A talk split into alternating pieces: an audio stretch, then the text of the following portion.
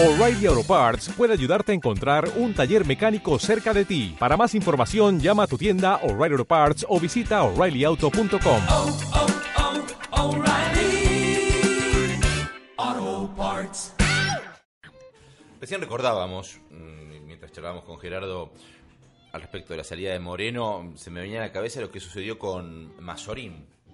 Uno hace un repaso de la historia, al menos de los últimos 30 años de nuestra historia, historia en democracia, de s- int- si intentás recordar a algún otro secretario de comercio, lo más probable es que no, que no recuerdes. Yo me acordaba de Mazorín, porque lo que le hicieron a Mazorín eh, no solamente fue una infamia, sino que fue una operación que costó tanto en términos políticos como en términos personales. Lo de los pollos, ustedes se acuerdan que decían que el gobierno había comprado pollos podridos, lo cierto es que no, lejos, lejísimo de esa realidad, el gobierno había comprado pollos para evitar la suba de precios forzada por un knockout patronal. Eh, por eso entonces se trajeron pollos, el 80% de esos pollos se vendieron al toque, eh, o 38.000 toneladas fueron. ¿sí? De esas 38.000, 80 se pudieron vender enseguida, el problema fue el 20% restante, bueno, la historia que todos conocemos. Lo lapidaron a Mazorín.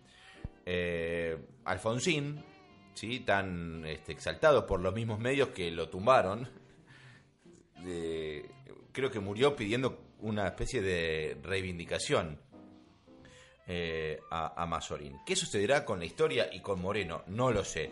Pero vamos a preguntarle a Hugo Yasky, secretario general de la- CTA, cuál es su valoración en relación a Guillermo Moreno, pero también a los cambios en el gabinete. Yasky, buenos días, saludamos de Nacional Rock, gracias por atendernos.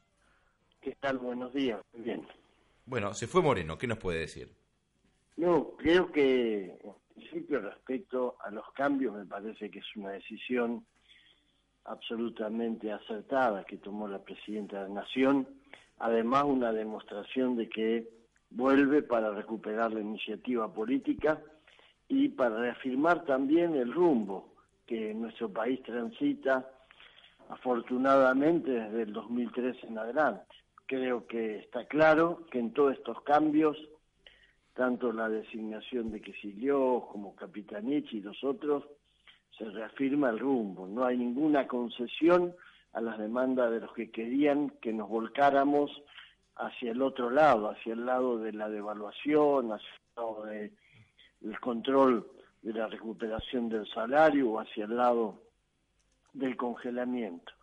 Eh, por supuesto, cuando uno habla de estos cambios y siendo que en el camino quedan este, referentes y compañeros, compañías de la talla de Mercedes Marco del Pon, Juana Banderina o Moreno, eh, desde ya que hay una sensación contradictoria, porque creo que han sido fieles gestores de las políticas del kirchnerismo. Hola. Sí, sí, escuchamos atentamente. Sí, que han sido fieles gestores de la política del kirchnerismo y que en todo caso lo que hay es decisión, como en todo equipo, como en todo grupo de militancia, un recambio para fortalecer la posición. Es como a veces cuando uno tiene, cuando los chinos dicen, a veces, a veces no, siempre para dar un salto hacia adelante hay que pegar dos pasos hacia atrás. Y creo que es eso, creo que se ha perdido, o mejor dicho, que se ha designado en otras funciones de menor este, intensidad política a referentes que han cumplido con absoluta lealtad y con además compromiso, con conciencia. Ahora, Hugo, el, kirchnerismo no, no ha sido muy afecto, si uno analiza estos últimos 10 años, a cambios de gabinete. Digo, llega esto luego de la reaparición de la presidenta, que parece haber tomado nota de ciertas demandas o necesidad de oxigenar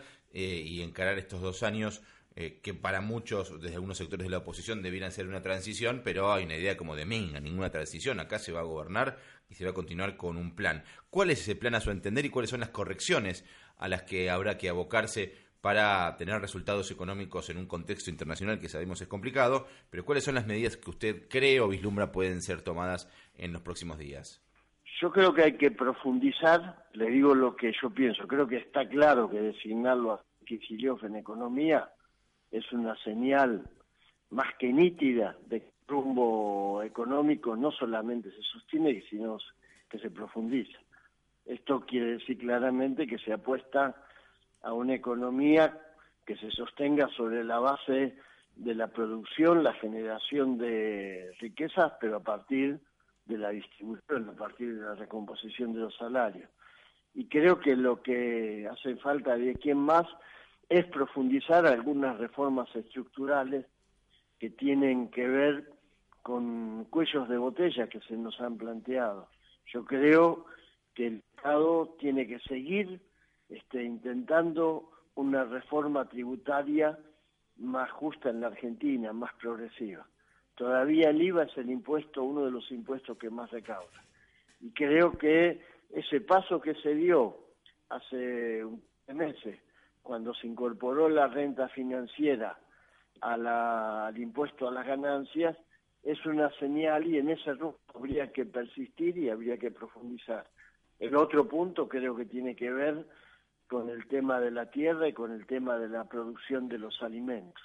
Hay una gran, hay un gran sector en la Argentina que son pequeños productores de alimentos, que dicen y afirman que pueden vender a casi al 40% menos una gran cantidad de productos de lo que aparece en los supermercados.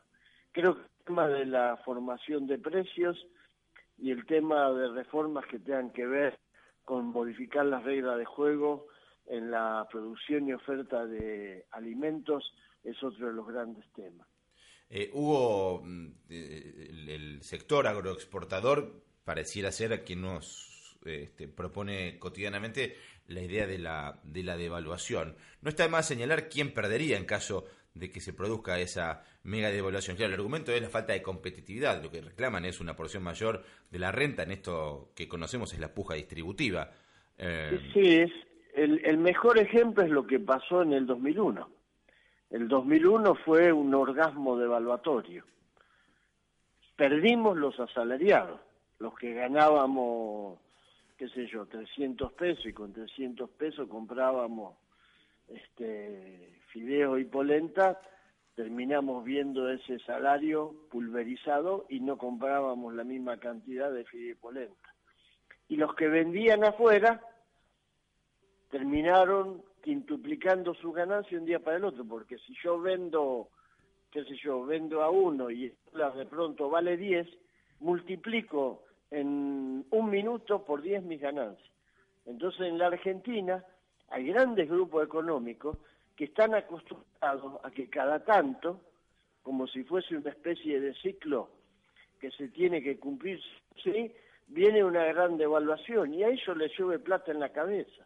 Están sentados en la casa o en el country, ¿eh? fumando, tomando whisky, y de pronto de un día para el otro les llovió una montaña de plata en la cabeza. Ahora, lo que a ellos les llueve en la cabeza, nosotros nos desaparece el bolsillo. Esa es la devaluación. Hugo, le pregunto, saliéndonos un poco al respecto de las medidas económicas, eh, la CTA opositora, digámosle, de, de, Micheli, que quería marchar junto con Moyano, en el día de hoy está haciendo una movilización, eh, paro, Jornada Nacional de Paro y Movilización, reclamos al gobierno, una reapertura de paritarias, el pago de una suma extra. Micheli además había dicho entiende uno de manera desafortunada, que la presidenta tal vez no cumpliría su ciclo. Eh, ¿qué, situación encuentra usted dentro de, este contexto de una CTA dividida, no? No, yo creo que más que dividida, si vos te pones a ver los gremios que hoy están en CTA, son prácticamente los gremios, los gremios que la fundamos, el BOATE, que está dividido, porque la verdad que Micheli ni siquiera conduce la sección de Buenos Aires, que es su propia seccional. Lo demostró la asamblea que hicieron los trabajadores autoconvocados hace pocos días rechazando esta convocatoria al paro, que es una incoherencia absoluta. Pero digo, la CTA lo que perdió es una astilla. Y esa astilla que la que encabeza Micheli, este, la verdad, ha perdido totalmente la brújula, el rumbo. Alguien en alguna época hablaba de Tosco, resulta que coincide con Barrio Nuevo.